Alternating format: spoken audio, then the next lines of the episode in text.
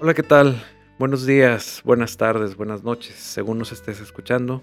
Estamos en Mentes Saludables y te saludamos. Lucero Gastelum. Fernando Marún, psicoanalistas. Estamos muy contentos de un episodio más. Como cada semana, nosotros hacemos un episodio y es cómo afectan los malos hábitos del sueño en el estado de ánimo de una persona adulta. Porque Lucero ya habíamos platicado en otro episodio de situaciones más emocionales y de angustia en niños y adolescentes. Bueno, ahorita vamos a ver cómo afecta en los adultos. Muchas veces, ya sea una amiga, un amigo o nuestros pacientes nos han comentado que han tenido una muy mala noche y que al día siguiente algo pasó, que el, el día no fue igual, que de pronto se sintieron diferentes o su rendimiento fue diferente. Entonces vamos a revisar qué, qué pasa si no dormimos bien, ¿no? Claro, y podernos poner eh, atención en cómo no nada más en la consulta, en nuestras parejas, en nuestros hijos. En nosotros mismos. En nosotros mismos que lo podemos experimentar y, y, poder ver y sentir precisamente cómo, cómo te sientes cuando no dormiste bien. Y también vamos a ver en este programa, bueno, qué significa no dormir bien, no poder estar completo y cuáles son los efectos de esto y qué tanto puede eh, implicar. Y cuáles son las dimensiones, porque muchas veces no, no, dimensionamos las cosas, ¿no? Estas dimensiones en qué tanto me puede afectar en mi trabajo, en mis relaciones interpersonales, en mi escuela, en mi estudio, en muchas cosas, ¿no? Tanto físicamente como psicológica y emocional. Sí es, Fernando. Yo creo que hemos devaluado o hemos minimizado la importancia que tiene el dormir y el dormir es algo reparador para nuestra mente, para nuestro cuerpo. Ahorita vamos a ver qué cosas se van como complicando cuando no dormimos bien. Pero sí, como seres humanos estamos de una otra manera conectados con el sol, con la oscuridad y eso también va de una otra manera haciendo clic con las horas que necesitamos dormir. Yes. Y bueno, primero vamos a ver pues, ¿qué es el sueño? El sueño es un periodo fisiológico de reposo que permite al cuerpo y a la mente descansar y poder restablecerse con esto. En este proceso el ser humano emplea un tercio de su existencia, fíjate, y es además una de las actividades que más se repite a lo largo de esta, de, de día a día y noche tras noche. Es. Y mucha gente de pronto dice, oye, pero pierdo muchas horas al dormir, no estoy siendo productivo. E intentan dormir cinco horas o cuatro horas para ser productivos y no se están dando cuenta que le están quitando un alimento indispensable al cuerpo. Y hoy en día hay muchos estímulos en los cuales estamos expuestos para poder perder el sueño. Y voy a empezar por el principal que todos nos podemos identificar con él, es el celular. En la noche quizás muchas personas llegan ya cansadas o a descansar, sí, a descansar, pues obviamente. Descansar entre comillas, ¿verdad? Exactamente. Entonces, cuando ya estás más relajado, relajada, abres tu celular y empiezas a ver. Y toda esta estimulación de videos, de luces, de todo este tipo de cosas, bueno, mantienen alerta al cerebro y entonces estamos estimulando nuestro cerebro antes de dormir. Y de esta manera, pues el cerebro dice, bueno, pues entonces me quieres despierto, pues vamos a tenerte despierto, ¿no? Y aparte lo interesante que resulta que me, híjole, pues me enganché con un video, una noticia, con una lectura, con una fotografía o con un chisme ahí en el, en el Facebook o algo así. Y entonces empezamos a seguir viendo más cosas y más cosas y más cosas. Y ya cuando acordamos, obviamente ya es altas horas de la madrugada y entonces ahí es donde nosotros empezamos a perder sueño, horas de sueño también y eso está directamente conectado con los malos hábitos del sueño. Yo creo que sería muy interesante poder diferenciar entre un trastorno del sueño y los malos hábitos del sueño. Que los malos hábitos del sueño hasta cierto punto podemos tener ciertas actividades que puedan mejorar o empeorar los hábitos del sueño. Entonces, un mal hábito del sueño sería utilizar tu teléfono mucho tiempo antes de dormir. Mucha gente recomienda mejor no utilizarlo antes de dormir. Claro. Otro de los malos hábitos sería dormir o querer intentar dormir con la luz prendida, con la televisión prendida, porque es muy importante que nuestro cerebro detecte que la oscuridad es importantísima para poder conciliar un buen sueño.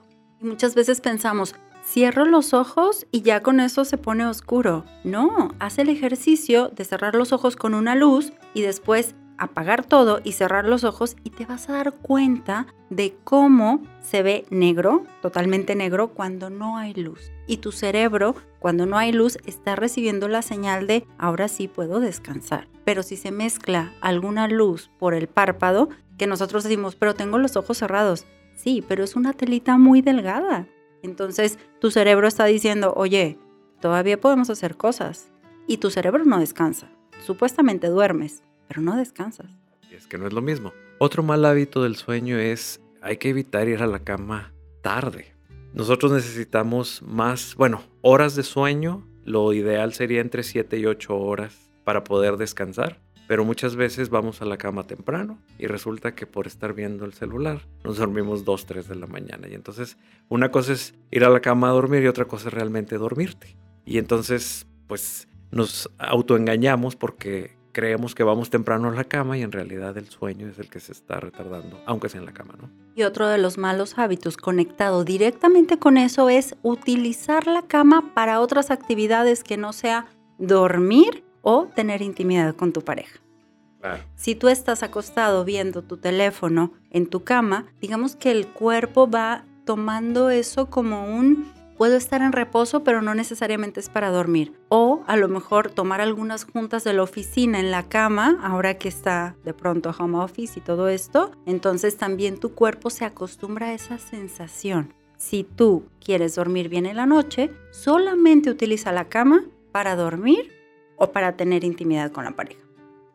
Otro de los malos hábitos es no consumir alcohol antes de ir a la cama o cualquier otro tipo de bebida como el café que es estimulante y puede quitarte el sueño. Entonces, muchas veces las personas no, no pueden o no podemos dormir precisamente porque estamos tomando alguna bebida que no nos deja dormir, que son estimulantes y por lo tanto vamos a tener insomnio y eso no nos va a permitir. Y es un hábito, ¿no? Que podría ser. Y otra de las cosas que es estimulante es el ejercicio. Mucha gente acostumbra a hacer ejercicio en la noche. Ahora también depende de cada cuerpo. Si tú acostumbras a hacer ejercicio en la noche, te vas, corres media hora, una hora, llegas y tú no tienes dificultad para dormir, tu cuerpo se adapta y no pasa nada. Pero si tú haces ejercicio en la noche y de pronto tienes dificultad para conciliar el sueño, a ti no te funciona hacer ejercicio en la noche porque activas más a tu cuerpo y para que vuelva otra vez a estar un poquito más estable, más relajado, más en reposo,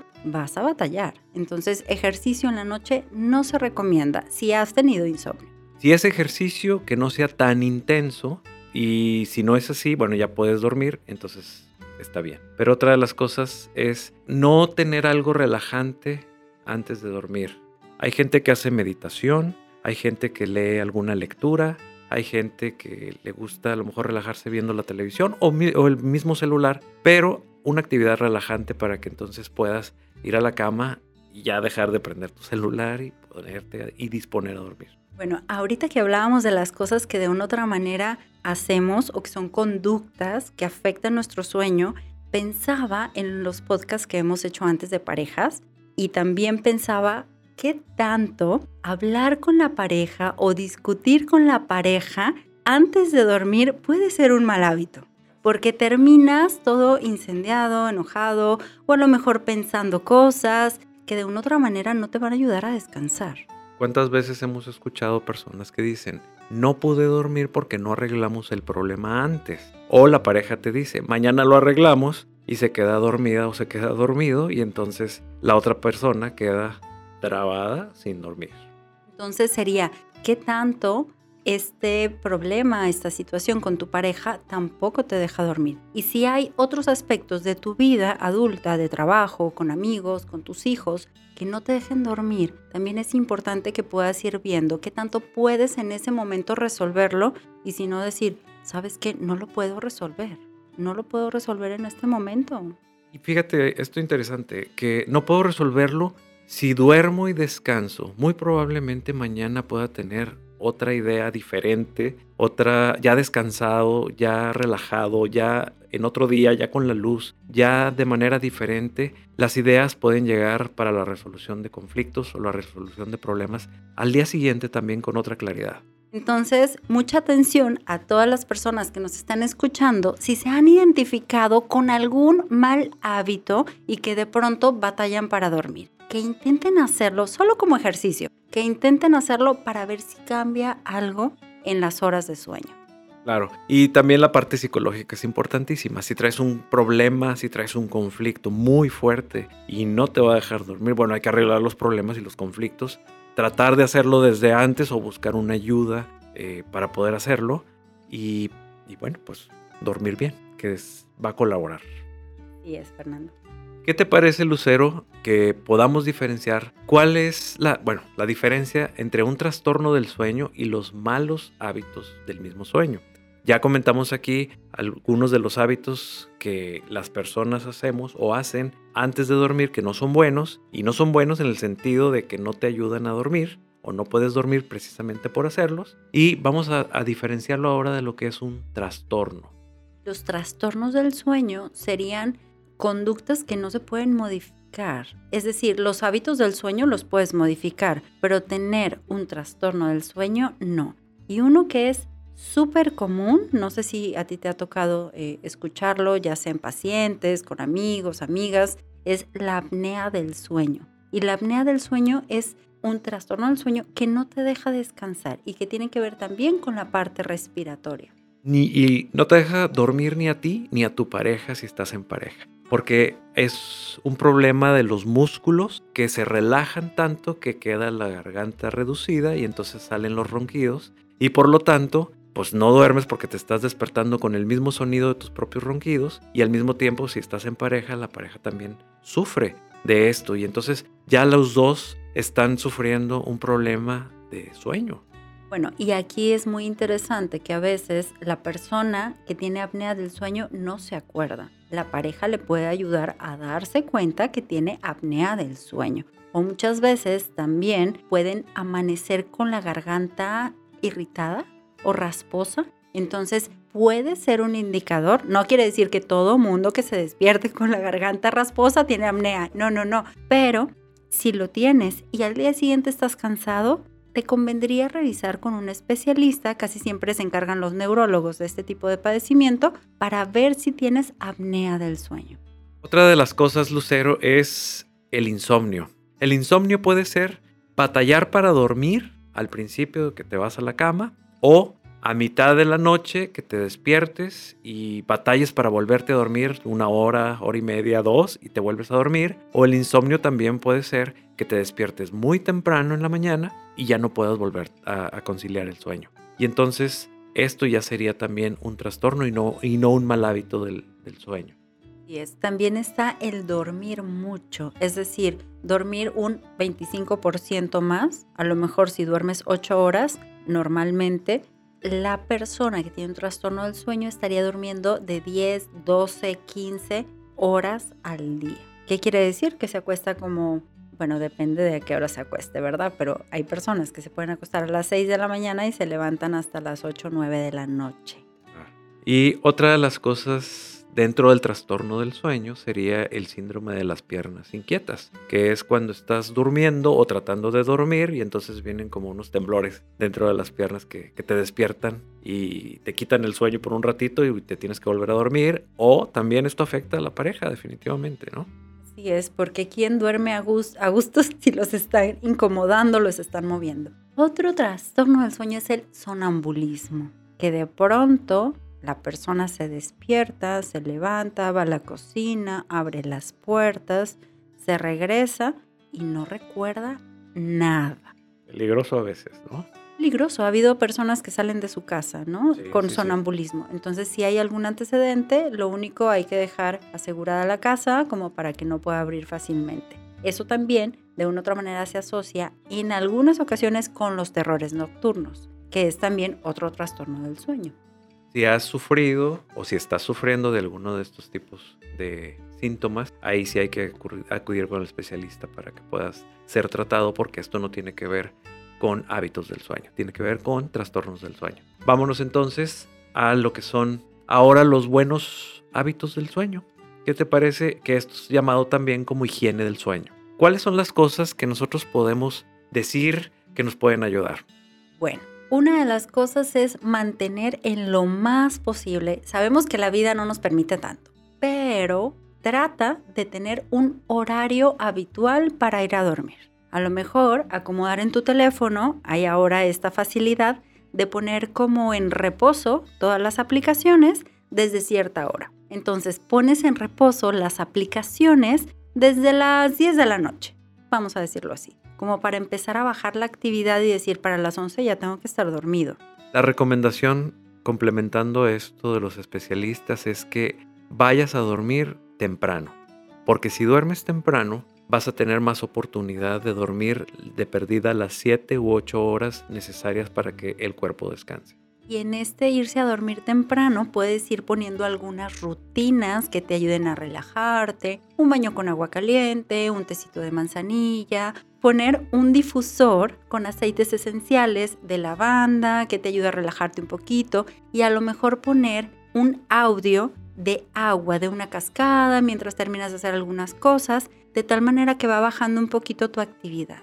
Otra de las cosas de buenos hábitos es rodéate, de más luz por la mañana y menos luz por la noche. Si recibes luz natural los primeros 30 minutos desde a partir de que te despiertas, esto te va a ayudar a reiniciar tu reloj circadiano y utilizar filtros de luz azul. Por la noche te ayudará a dormir mejor. Muchas veces algunas personas que tienen dificultad para dormir utilizan melatonina y hay algunas gomitas que venden en algunos supermercados. Y la melatonina es algo que todos producimos en el cerebro cuando va oscureciendo. Entonces, cuando el sol se pone, nuestro cerebro va generando esa melatonina y nos empieza a dar un poquito de somnolencia. Entonces, hay que aprovechar esa somnolencia para poder dormir mejor. Y otra ayudadita que le podemos dar al cerebro para, para que pueda dormir o ayudarnos a dormir es eh, darle una regularidad en los horarios. Y así el cerebro va a poder predecir y va a poder planificar el sueño con una mayor eficacia. Por eso trata de dormir siempre temprano, trata de dormir siempre a la misma hora y el cerebro se va a adaptar a estas situaciones. Si haces ejercicio, trata de hacerlo temprano, en la mañana, a mediodía, de tal manera de que tu cuerpo esté un poquito más relajado o que baje la tensión de tu cuerpo pero que no se asocie en la tarde para que no vayas a tener dificultad para dormir. Y otra de las cosas importantísimas sería hay que tener un buen colchón, un colchón decente. Hay que invertir en un buen colchón. Exactamente, porque el colchón, pues obviamente es, es importante porque nos va a dar la, el confort que eh, nosotros necesitamos y si nos sentimos a gusto con esto y aparte la ropa de noche que nosotros nos sintamos bien con ella, nos va a dar una sensación de tranquilidad. Vamos a procurar también que esté en silencio lo más que se pueda, aunque hay personas que también duermen muy bien, aparentemente con ruido, o están acostumbrados a ellos, personas que viven cerca de unas vías del tren, están tan acostumbradas que logran descansar perfectamente. Bueno, y sabes que una de las funciones del sueño, no del sueño del dormir, sino de los, del soñar, es digamos que filtrar los ruidos, filtrar los ruidos, meterlos al sueño de tal manera que la persona pueda descansar sin interrumpirse. ¿no? Que en otro momento platicaremos del soñar. Bueno, asociado con el colchón, Fernando, también me gustaría nada más agregar el último o la última sugerencia, que sería ropa adecuada para dormir. Muchas veces decimos, ay, no me importa lo que sea, pero si utilizas ropa de algodón que es más fresca, que es más cómoda, una pijama cómoda, va a ser un sueño mucho más cómodo, más reparador. Que la ropa vaya acorde con el clima que tienes en tu cuarto para dormir. Hay ciudades, hay casas muy frías o muy calientes y entonces la ropa tiene que estar también acorde a esto porque si estás sudando durante la noche te vas a despertar o si tienes mucho frío, eso también va a evitar que, que, tengas un sueño seguido. Bueno, y ahora, ¿cuáles serían las consecuencias? Oh, ok, ya hablamos de los buenos hábitos, de los malos hábitos. ¿Qué pasa si no dormimos bien? Estábamos hablando de, tenemos que dormir bien, tenemos que dormir bien, pero ¿qué pasa con nuestro cuerpo si no dormimos bien? Al principio de este episodio hablé de, de hay que dimensionar la importancia del sueño en nuestras vidas. Y una de ellas sería las consecuencias fisiológicas. Nuestro cuerpo duerme para reparar. Y por lo tanto, esta, esta reparación pues necesita eh, llevarla a cabo, si no va a haber, pues, por ejemplo, enfermedades infecciosas porque el sistema inmune puede verse afectado y es más fácil que puedas infectarte. También el día o los días que no duermes bien, sueles hacer las cosas con más lentitud. Tus reacciones también son más lentas, entonces puedes andar manejando y cuando antes eras muy bueno para manejar, si duermes mal, en una de esas no esquivas y chocas. Pierdes habilidades motoras. Así es. La falta de sueño a largo plazo también aumenta el riesgo de obesidad, diabetes y enfermedades del corazón o enfermedades, bueno, cardiovasculares. También cuestiones gastrointestinales, a lo mejor una colitis, a lo mejor un poquito de reflujo. Entonces, sí sería muy importante que puedas empezar a coordinar todas estas actividades para mejorar el sueño y ver cómo tu cuerpo está funcionando mucho mejor. Claro, y si no duermes bien, tu cuerpo puede presentar también temblores. Imagínate las personas que tienen una profesión que tienen que utilizar sus manos para pintar, para delinear, para, para manejar. O en una fábrica. En una fábrica, ¿no? Un accidente de trabajo pudiera representarse con la habilidad que tiene o la coordinación que tiene el cerebro con el resto del cuerpo para moverse. Las órdenes que el cerebro manda para un, eh, un movimiento del cuerpo, pues no van a ser las óptimas porque obviamente este, está un poco desestabilizado. Y bueno, pues también el envejecimiento precoz se puede presentar hablando de situaciones eh, fisiológicas. Así te pongas Botox, así vayas con el cirujano, si duermes mal, de una u otra manera el envejecimiento va de manera prematura. De manera prematura. Ahora, no quiere decir que si duermes mal siempre a todos les va a pasar. No hay que generalizar, pero sí te va a afectar en cierto punto. Así que si quieres envejecer más rápido, bueno, pues dale esa ayudadita. ¿No? Que no creo que alguien quiera. Y otras de las consecuencias también, aparte de, de fisiológicas, son las emocionales. ¿En qué nos va a afectar esto? Bueno, nos va a afectar, pues, de, primero que nada en el estado del ánimo. Una persona que no durmió bien, o que no durmió lo suficiente o que no descansó, va a estar al día siguiente en un estado de ánimo muy malo. Inaguantable, irritable, que no le puedes decir nada porque entonces ya va a estar explotando. ¿Qué quieres? ¿Qué quieres? A ver, dime, ¿qué necesitas? En sus diferentes niveles, pero va a estar una persona con un estado de ánimo eh, o ya sea deprimido o ya sea demasiado eufórico o agresivo o agresiva, ¿no? Es decir, su regulación emocional no va a estar funcionando como normalmente funciona y va a estar más vulnerable a cualquier estímulo para poder responder de manera inadecuada. Cualquier estímulo será suficiente para mostrar una irritabilidad a cualquier persona o a cualquier movimiento. Imagínate una persona que va manejando y va a ser más susceptible a enojarse, irritarse si hay algún inconveniente dentro del trayecto, por ejemplo, al trabajo. Y pues bueno, muchas veces así se provocan hasta pleitos entre conductores. Que junto con esa irritabilidad aparece una impulsividad y sería conductas que de pronto no pueden ser detenidas por el pensamiento y van y o chocan o lo golpean o gritan o dicen una maldición o utilizan la mano para hacer una seña obscena. Estamos hablando de cuestiones más activas, pero del otro lado viene también que una persona puede, estar, puede ser muy pasiva, que esté desinteresada por muchas cosas, ya sea en el trabajo, ya sea en la pareja, ya sea en la familia, ya sea con los hijos, etc. O cuestiones de depresión. Sienta también como un, cansancio, una debilidad. Desgano, una desilusión por todo, no hay ilusiones, entonces no tiene sentido. Y a veces lo único que le hace falta es dormir. A veces. A veces, porque hay que, hay que ser muy cuidadosos en esto también. Y pierden el interés por muchas cosas. Por eso, eh, si quieres, vamos a pasar a las cuestiones de consecuencias psicológicas, que una de ellas tiene que ver pues con cuestiones de depresión. Va a afectar directamente al, a la cognición. Y cuando hablo de cognición, hablo de la memoria, van a ser personas que están en el trabajo, les preguntan algo y no me acuerdo.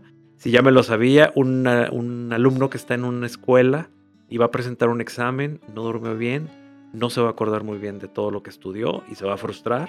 Claro, y puede ver un, un renglón donde no es y contestar al revés, contestar mal, aunque sí sabía lo que ya, ya tenía aprendido. La toma de decisiones también se ve afectada. Entonces, muchas veces para poder tomar la decisión cuando no te sientes al 100%, tardas más o estás indeciso o indecisa. Batallas para reconocer ideas, pensamientos y emociones porque a veces no sabes ni qué te está pasando, pero te sientes mal, te sientes pésimo.